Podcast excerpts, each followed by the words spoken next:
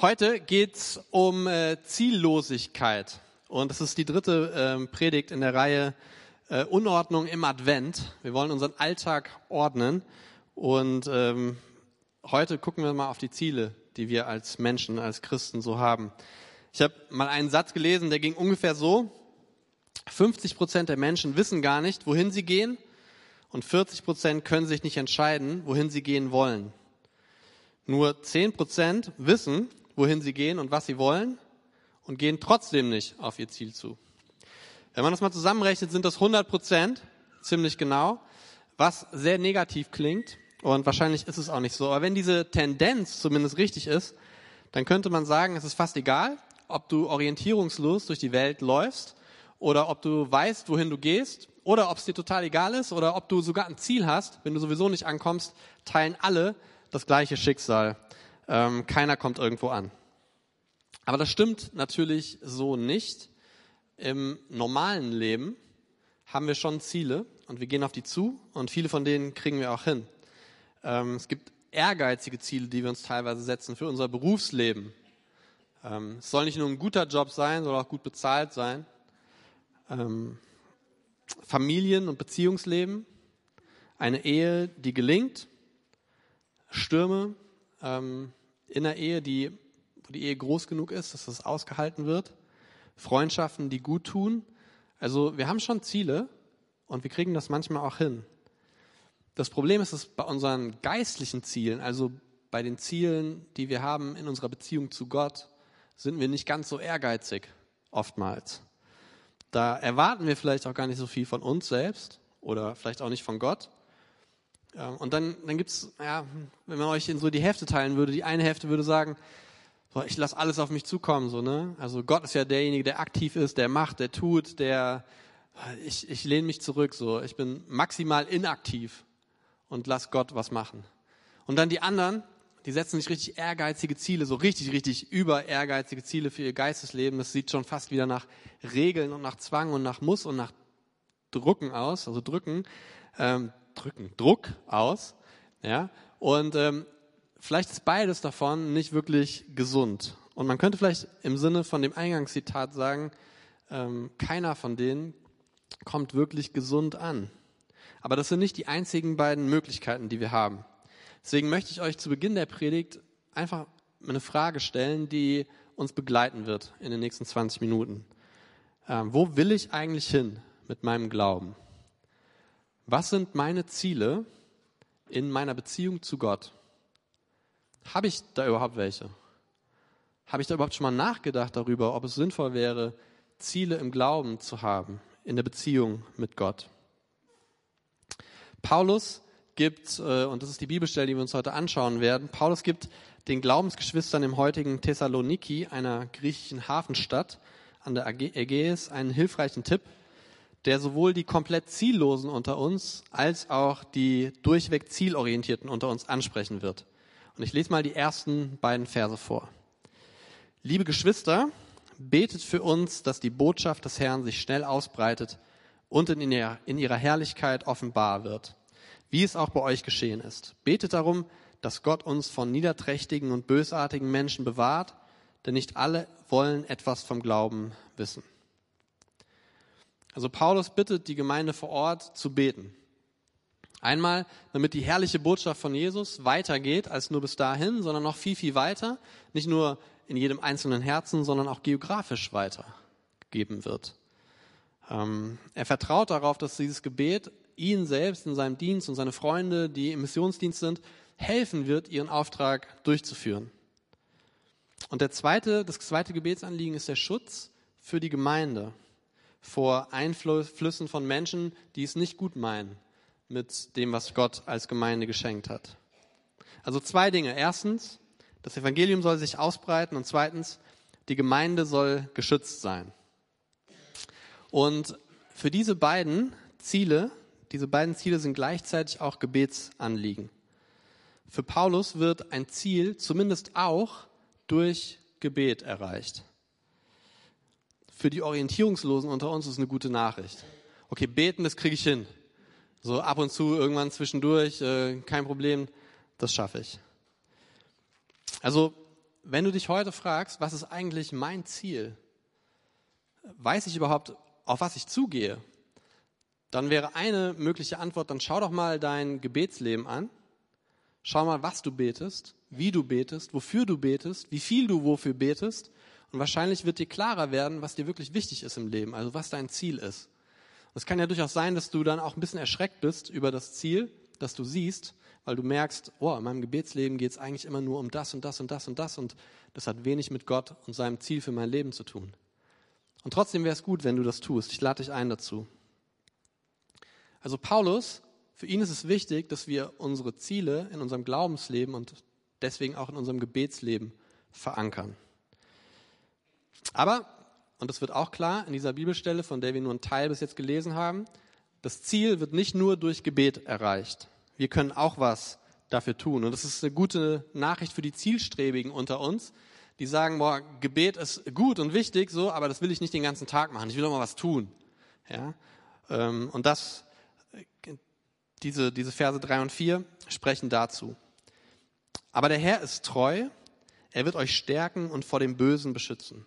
In ihm haben wir das Vertrauen zu euch, liebe Geschwister, dass ihr euch jetzt und auch in Zukunft, dass ihr jetzt und auch in Zukunft tun werdet, was wir euch anweisen.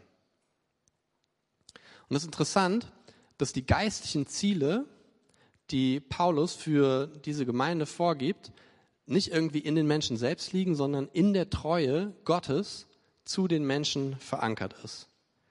Er stärkt uns und er schützt uns vor dem Bösen. Da steht, wir werden die Dinge tun, die er für uns vorbereitet hat, aber das Vertrauen, das Paulus in die Christen in Thessaloniki und auch in uns setzt, durch, durch das, was Gott uns offenbart, hat eine Grundlage und die ist nicht wir, sondern es ist die Treue Gottes. Er sagt, in Gott haben wir das Vertrauen, dass ihr tun werdet, was wir euch sagen. Viele von euch, das weiß ich aus eigener Erfahrung, sind gute, gute Ermutiger. Ihr kommt zu uns, selbst nach einer Predigt, die nicht so top war, und baut uns wieder auf. Ja?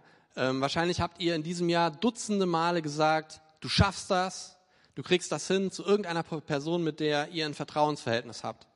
Ihr seid Ermutiger. Viele von uns sind Ermutiger. Weil wir wollen, dass das Leben der Menschen gelingt, sprechen wir ihnen gute Dinge zu. Aber das, was Paulus hier macht, geht einen Schritt weiter. Ihm geht es darum, dass wir Gott vertrauen, dass er es tut, was wir tun sollen. Und das ist was ganz anderes, als zu sagen, Person XY, ich glaube, du schaffst das. Ich habe die letzten Wochen über diesen Text nachgedacht und ich wusste, dass eine Geburt auf uns zukommt. Und ähm, ein Teil des Jobs eines Ehemanns ist es dann, seine Frau zu ermutigen. Ja, gerade wenn die Wehen sehr stark sind. Und in den letzten Jahren habe ich das auch mal gemacht. Ich habe gesagt, du, du schaffst das, du kriegst das hin, du hast beim ersten Mal, beim zweiten Mal, beim dritten Mal, du schaffst das, du hast Erfahrung, du hast Routine, ja, ist kein Problem. So, und dann habe ich gedacht, okay, jetzt habe ich diese Bibelstelle, aber irgendwie, und die verändert, die verändert, wie ich ermutigen möchte. Und ich habe gedacht, ich kann nicht unter den Presswehen anfangen, es meiner Frau zu erklären, ähm, wenn ich sage, ich glaube, dass Gott treu zu dir ist, während er das tut, was du tust. Und ich habe mir gedacht, wenn, wenn sie das hört von mir, dann denkt sie, boah, der traut mir gar nichts zu. So, wo sind die ermutigenden Sprüche meines Ehemanns, ja? Was, was ist mit dem passiert? Und ich habe ihr das zwei Tage vorher erklärt. Ich habe gesagt, wenn, wenn, ich, wenn ich dir sage, ich glaube, dass Gott stark genug ist, dass du das schaffst, dass die Treue von Gott größer ist als das, was du gerade durchmachst, dann versteht sie das auch. Und so konnte ich das dann sagen. Ähm, ich weiß sowieso nicht, wie viel sie davon mitbekommen hat, aber ich habe es zumindest probiert. Also, Paulus sagt, betet. Der Herr ist treu und wir vertrauen ihm, dass er euch stärkt und wir vertrauen ihm, dass ihr tut, was richtig ist. So denken wir nicht oft, wenn wir über Ermutigung denken. Also auf gut Deutsch. Wenn ihr das getan habt, was, wir euch was euch aufgetragen wird, dann wird es wohl Gott gewesen sein, der es erledigt hat. Und das ist so wichtig, dass wir das verstehen, wenn wir über unsere geistliche Beziehung zu Gott reden. Weil wenn wir uns eigene Ziele setzen und danach streben und aus eigener Kraft die erreichen wollen, dann versuchen wir so eine Gerechtigkeit zu produzieren, die eher auf unserem Tun und auf unserem Wirken basiert, als auf dem, was Gott eigentlich tun will. Es ist seine Stärke. Es ist seine Treue. Und dann geht Paulus noch einen Schritt weiter mit dem fünften Vers. Und der hört sich in den meisten Übersetzungen auch nicht besonders aktiv an. Und ich möchte euch stellvertretend dafür mal drei Übersetzungen vorstellen. In der Luther heißt der Vers 5, der Herr aber richte eure Herzen zu der Liebe Gottes und zu der Geduld Christi. Schlachterübersetzung, der Herr aber lenke eure Herzen zu der Liebe Gottes und zu der Geduld Christi. Elberfelder, der Herr aber richte eure Herzen zu der Liebe Gottes und zu dem Ausharren des Christus. Ich habe gedacht, für alle Menschen, die sich immer fragen, was macht eigentlich ein Pastor, wenn er nicht im Kreissaal ist oder sonntags predigt, ja, wir gehen einfach mal rein in das, was uns bewegt, bevor wir jemals ein Wort gesprochen haben zu euch. Wir gehen in die Vorbereitung und ihr werdet sehen, dass die Vorbereitung dieser Predigt nochmal wichtig wird am Ende. Und ich habe gedacht, weil morgen, morgen ist Heiligabend, da wird es gästefreundlich, ja, es wird schön, es wird richtig äh, warm und äh, personenorientiert und einfach. Und heute mache ich einfach mal, worauf ich Bock habe. Okay? Ich lehre einfach mal ein bisschen, ja, und gebe mir selbst äh, ein Geschenk für die Geburt meines Kindes gestern. Und ihr dürft an meiner Freude Anteil haben. Ist das cool? Machen wir das? Okay.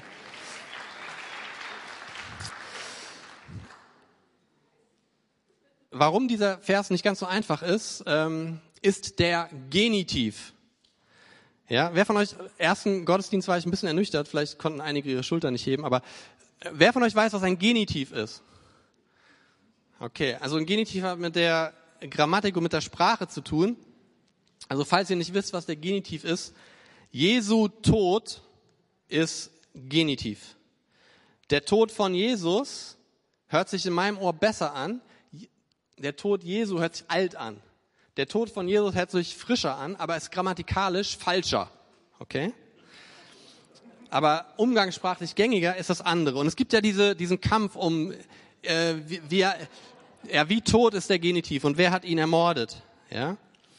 Also, ich führe euch jetzt hinein, so ein bisschen, eigentlich gar nicht ins Griechische, mehr ins Deutsche, äh, dieses Textes, weil es bei dem Genitiv im Griechischen manchmal sehr kompliziert wird und es nicht klar ist, wie diese Satzteile wirklich funktionieren. Ich erkläre es an unserem Beispiel. Mal die nächste Slide bitte. Die Liebe Gottes, ne, das haben wir in diesem Vers drinne. Und im Griechischen gibt es einen subjektiven Genitiv und einen objektiven. Es gibt auch noch andere, aber das sind die Hauptvarianten. Und die Frage beim Übersetzen ist immer, von wem aus geht die Liebe? Ja, und ich bin froh, ich habe mit hier mit Christoph zusammen studiert, ja. Ich habe dich immer Becker genannt, ja, und du mich immer Zobeck, aber heute habe ich gesagt, ich kann ja nicht deinen Nachnamen hier, ja. Und du checkst einfach, ob ich, ob ich noch auf dem Track bin, ja. Ähm, der subjektive Genitiv sagt, die Liebe geht von Gott aus. Es ist seine Liebe für uns oder für mich, für uns Menschen. Und der objektive Genitiv sagt, es ist, die Liebe geht von mir aus. Also es ist meine Liebe für Gott. Seht ihr den Unterschied? Macht es einen Unterschied, was davon wie man es übersetzt? Kriegt, kriegt ihr mit, ne? Entweder Gott liebt mich oder ich liebe Gott, das ist ein Unterschied. Okay. So, und genau darüber müssen wir heute reden. Und die Übersetzer, die machen ja ihren Job meistens richtig gut, eigentlich fast immer. Und äh, ich, ich würde jetzt nicht sagen, wir machen es in der, wenn wir unsere eigenen Sachen übersetzen, besser. Aber heute haben wir die Möglichkeit, mal ein bisschen reinzugucken in diesen Text. Und vielleicht trifft dich das auch ein bisschen, sagt, das muss doch klar sein, das ist doch die Bibel, das ist doch Gottes Wort. Aber die Wahrheit ist, vieles davon ist sehr klar und man kann auch vieles eins zu eins übersetzen, aber vieles eben auch nicht. Und jede Übersetzung ist eine Auslegung. Das heißt, wenn ihr eure Bibeln lest, dann lest ihr eine Auslegung und nicht das, was da wirklich steht, im meisten Fall. Also, äh, weil ich wusste, dass ihr euer Einverständnis geben werdet zu diesem Projekt, habe ich ein bisschen was vorbereitet. Ja, die nächste Slide bitte. Das sind jetzt zwei subjektive Genitive. Okay? Der Herr aber lenke eure Herzen zur Liebe, die Gott für euch hat, und richte euch auf die Standhaftigkeit Christi aus. Seht ihr, was da passiert ist? Haben wir gerade gelesen, das ist die Schlachter, die Luther, die Elberfelder, die übersetzen das so. Die Liebe geht von Gott aus und Christus ist der, der standhaft war. Die zweite Variante. Der Herr aber lenke eure Herzen zur Liebe, die Gott für euch hat, und darauf standhaft auf Christus zu warten. Und hier wird's vermixt. Ja, hier gibt es die Liebe, die Gott für uns hat, aber unser Warten, darum geht es, und wir machen das standhaft, bis Christus wiederkommt. Ähm, diese Übersetzung ist zum Beispiel die Lutherbibel von 2017 sinngemäß und die Hoffnung für alle gehen in diese Richtung. Version 3. Der Herr aber lenke eure Herzen darauf, ihn zu lieben und euch auf die Standhaftigkeit Christi auszurichten. Ja, da geht es um unsere Liebe für ihn, das ist ein objektiver Genitiv und ein subjektiver Genitiv. Es geht um die Standhaftigkeit Christi. Ähm, das hat zum Beispiel die neue evangelistische Übersetzung so. Und das vierte, der Herr aber lenke eure Herzen darauf, ihn zu lieben und standhaft auf Christus zu warten. In beiden Fällen geht es darum, dass wir etwas tun, Gott lieben und standhaft auf die Wiederkunft von Jesus zu warten. Und so ungefähr, vom Thema her zumindest, finden wir es in der guten Bibel, in der guten Nachricht und in der Neues Leben Übersetzung. So, was ist jetzt richtig? Das, was ich euch sage, oder? Oder Christoph? Da haben wir noch ein paar andere Theologen da hinten gesehen. Die Wahrheit ist, wir wissen es nicht. Und die Übersetzungen spiegeln genau das wider. Es gibt manchmal Dinge, die wissen wir nicht genau. Es gibt vier gute Optionen. Das Lustigste an dieser ganzen Sache ist die NGÜ. Denn die weiß das und die packt alles einfach zusammen. Alle vier Dinge in einen Text. Achtung. Der Herr aber helfe euch, euer Denken und Wollen ganz an Gottes Liebe auszurichten und mache euch standhaft, wie er selbst Christus standhaft war. ist alles drinnen, ne? Gottes Liebe, unsere Liebe, Christus standhaft, wir sind standhaft. Also wenn du nicht weißt, was es bedeutet, sag einfach alles.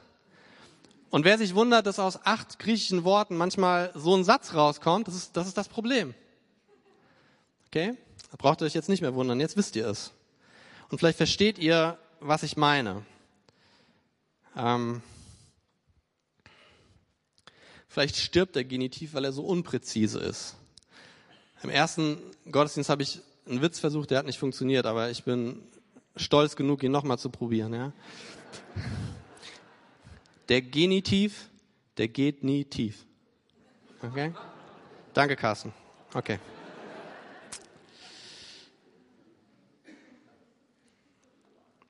Okay. Warum mache ich mit euch dieses grammatikalische Ding? Nicht nur, weil ich Bock drauf habe. Ähm, ich habe eine versteckte Agenda und die möchte ich euch gleich ähm, beichten. Ähm, wir haben am Anfang gesehen, dass es darauf ankommt, sagt äh, Paulus, dass wir zu Gott beten und dass wir darum bitten, dass das Evangelium ausgebreitet wird und dann auch, dass wir den Schutz von Gott erfahren. Es ist ein bisschen passiv und ein bisschen aktiv, so wie wir Gott immer erleben. So das, was er für uns tut und das, was er von uns erwartet. Ähm, er gibt uns die Kraft, unseren Auftrag zu erfüllen, aber eigentlich ist er mittendrin und wir sind nur quasi die Gefäße aus Ton, die seinen Willen tun. Warum äh, dieser ganze Prozess mit den vier Optionen? Weil am Ende einer normalen Predigt seht ihr das ja alles nicht und dann habe ich mich entschieden. So, und ihr würdet von mir heute Version 4 bekommen. Ich habe mich entschieden. Version 4 mit den zwei objektiven Genitiven wäre meine Übersetzung. Wir lieben Gott und wir warten äh, standhaft darauf, dass Jesus wiederkommt. Na, ist das richtiger als das andere? Ich weiß es nicht. Ich glaube, es gibt gute Indizien dafür, dass es so ist. Ähm, dass, dass wir Gott lieben, hat diesen aktiven Charakter, den wir in den Versen davor gesehen haben. Und das Warten, das standhafte Warten hat das passive Teil. Und da ist auch die Frage, wie warten wir eigentlich standhaft? Wie warten wir eigentlich standhaft? Warten wir ziellos? Warten wir ohne Job und ohne dass wir was tun? Oder gibt es da etwas, das unser Warten stark beeinflusst? Und ich hätte mich für alle anderen Varianten auch entscheiden können. Auch da gäbe es gute Gründe für. Die Übersetzungen machen das nicht einfach so, weil sie denken, das kann man mal so machen. Ich habe mich für vier entschieden, weil ich von euch heute möchte, von uns allen heute möchte, dass wir uns entscheiden dass wir uns entscheiden, wenn die Dinge nicht ganz so klar sind. Wenn es nicht um richtig und falsch geht, sondern was könnte besser oder nicht ganz so gut sein. Wenn wir nicht richtig sind, wenn wir vier Optionen haben, die alle gut sind und wir uns für eine entscheiden müssen, ist es oft so, dass wir gar nichts tun. Ich könnte ja auch sagen, weil man nicht wirklich weiß, was 2. Thessalonicher 3, 5 bedeutet, übersetzen wir ihn gar nicht erst. Ich habe mich heute festgelegt als eine Anwendung dafür, dass ich von uns als Gemeinde erwarte, dass wir in unserem geistlichen Leben, in unseren Zielen mit Gott Dinge festlegen. Dass wir Schritte darauf zugehen. Auch wenn wir vielleicht nur 80 Prozent sicher sind, dass das richtig ist. Es ist besser, 80 Prozent in die richtige Richtung zu laufen, als 0 Prozent nichts zu tun. Und ich möchte uns alle herausfordern, Ordnung in unseren Alltag, in unseren Advent zu bringen. Eine Orientierung reinzubringen, weil ich glaube, dass unser Leben, wenn wir es mit Ziel und mit Orientierung leben, eine Dynamik hat, die andere Menschen ähm, in ihren Bann zieht. Aber wenn wir nur planlos durchs Leben gehen, haben wir keine Anziehungskraft. Man kann darauf warten, dass Gott zufällig Leute in den Weg stellt oder man kann absichtlich auf ein Ziel zugehen und das sind dann keine zufälligen Begegnungen, sondern das sind dann, das sind dann echte Momente der Gegenwart Gottes, wo man merkt, da tut Gott gerade etwas. Also wenn ich mich entscheiden müsste, ich würde mit Variante 4 gehen. Weil ich glaube, dass es eine Ausrichtung gibt, die unser Herz betrifft der Herr lenke eure Herzen. So, es geht nicht nur darum zu sagen, ich verstehe, dass Gott mich liebt, okay, und ich weiß auch, dass Jesus standhaft war, okay, sondern wenn mein Herz sich irgendwohin orientiert, dann folgt mein Körper, mein Willen, mein Wollen, mein Tun meinem Herzen. Ich glaube, das ist was sehr, sehr Aktives, was Paulus hier von uns fordert. Gott zu lieben, wie tun wir das zum Beispiel durch Anbetung, zum Beispiel dadurch, dass wir gleich noch ein Lied zusammen singen, dass wir uns freuen daran, dass er unser Gott ist und wir zeigen ihm das äh, im Lied. Es geht nicht nur darum, irgendwas für wahr zu halten, sondern es geht darum, dass die Wahrheit Gottes unser Herz berührt und uns verändert, auch unser Tun. Ich habe uns am Anfang gefragt, wo die wahren Ziele unseres Lebens sind, für die wir beten und die wir durch die Treue Gottes auch erwarten. Und das größte Warten, das steht irgendwie noch aus. Das ist, also wir, wir, wir sind mittendrin in diesem Warten. Wir warten darauf, dass Jesus zurückkommt. Und ich möchte euch so ermutigen, dass dieses Warten nicht eine passive Sache ist, wo wir versuchen, die Zeit abzusitzen mit unserem Leben, Beziehungen auszuhalten, ähm, Dinge einfach hinzunehmen und zu sagen, ach, es wird schon irgendwie, sondern dass wir aktive Lebensgestalter unseres eigenen Lebens, auch unseres geistlichen Lebens mit Gott sind. Und ich glaube ganz stark, dass es für den einen oder anderen unter uns richtig wichtig ist, dass wir das tun. Das neue Jahr bietet sich an für sowas. Und dann bitte nicht vier Optionen und ich mache alles oder fünf oder zehn oder zwanzig und 70 geistliche Übungen, die ich mir vornehme. Geh doch einfach einen Weg, auf den du dich festlegst. So lange, bis du merkst, dass Gott dich auf einen anderen Weg bringt, der noch besser ist, der bei 85 Prozent ist und dann bei 90 oder was auch immer. Aber geh in dem Vertrauen, dass Gottes Treue da ist und entscheide dich. Viele Dinge in deinem Leben passieren nicht, weil du dich nicht entscheidest. Und es sind nicht immer nur gute und schlechte Optionen, die wir haben. Manchmal sind es vier gute Optionen und wir machen nichts davon. Also habt den Mut, das zu machen.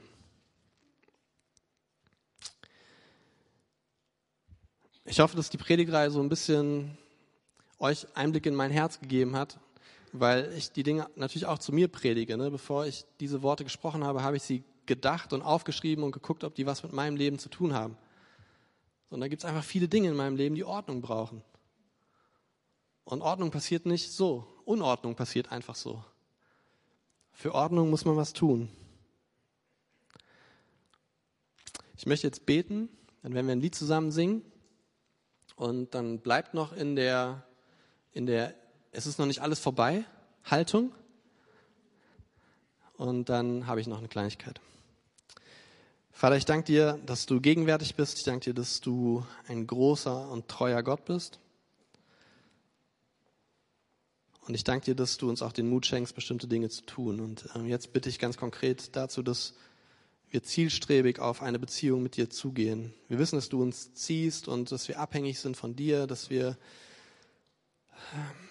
ja, allerhöchstens uns in deine Gegenwart wagen können, weil du den ersten Schritt gemacht hast auf uns zu. Aber wir wissen auch, ähm, dass du uns ausrüsten möchtest. wir wollen, wir wollen jetzt einfach sagen, dass wir dich lieben, Gott. Wir lieben dich. Wir wollen dich anbeten. Du bist das Wichtigste in unserem Leben. Wir lassen diese Vorweihnachts- und Weihnachtszeit nichts überlagern. Ähm, wir wollen, dass, dass, dass du groß rauskommst und dass die Ziele unseres Weges und unseres Lebens mit dir zu tun haben. Und vor allem, dass wir auf deinen Zielen unterwegs sind und auf deinen Wegen und nicht auf unseren. Also da, wo wir es brauchen, dann dreh uns einfach um und ähm, zeig uns, in welche Richtung es geht. Und dann ähm, gib uns den Mut, durch die richtigen Türen durchzugehen, etwas zu wagen, äh, im Vertrauen auf dich zuzugehen. Du bist treu. Und ähm, dein Evangelium, das breitet sich aus und es hört nicht auf. Und du schützt deine Gemeinde. Und das brauchen wir auch in so einer Zeit wie heute. Wir brauchen deinen Schutz, wir brauchen deine Ermutigung. Und danke, dass du es dir zutraust, unser großer Gott zu sein und uns zu leiten und zu führen. Amen.